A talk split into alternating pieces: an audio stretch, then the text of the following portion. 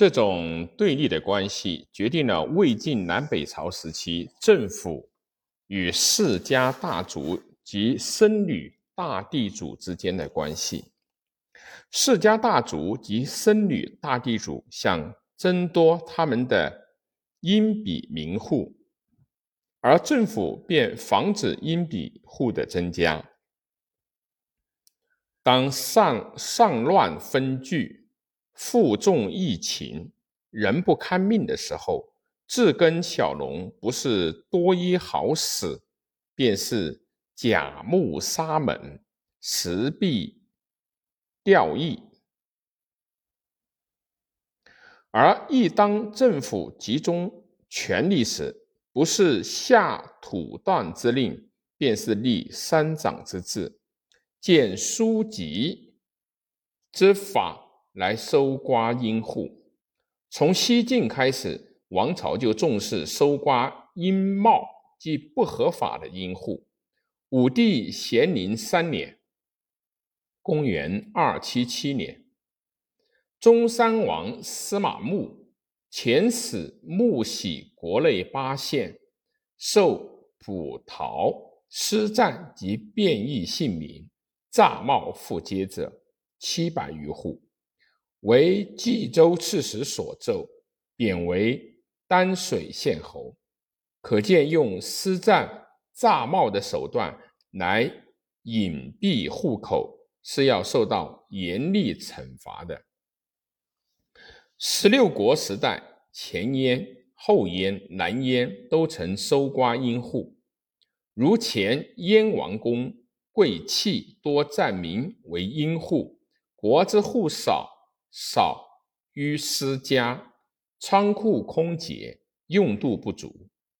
前燕的尚书左仆射岳琬向前燕主慕容伟建议：国家政法不立，豪贵之恨，致使民户单尽，伪书无入，宜一切。罢断朱阴户，尽还郡县。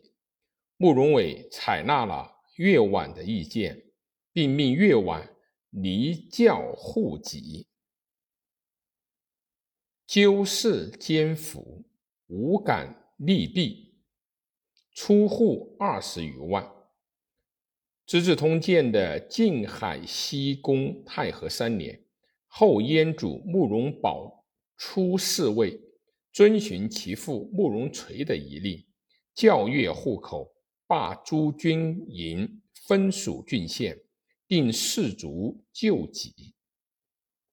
南燕主慕容德时，其尚书韩昭上书云：“百姓殷勤，指后秦的姚氏；晋指东晋之毕，叠相殷茂。”或十百合，或百死合户，或千丁共给，依托陈设，不惧熏烧，攻必克义，善为奸鬼。